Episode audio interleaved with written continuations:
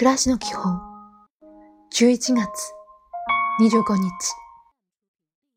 おはよう。お味噌汁を少し工夫してみてはいかがでしょうか？例えば豆乳を少し変えてみる。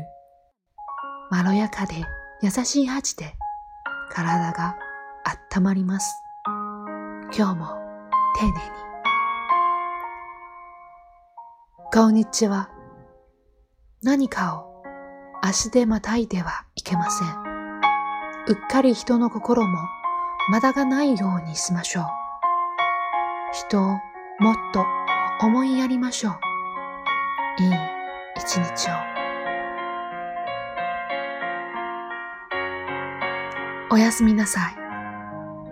大きな心とはどんなことにも感謝する心のことです。今日もお疲れ様でした。寒くなってきましたので、暖かくしてお過ごしください。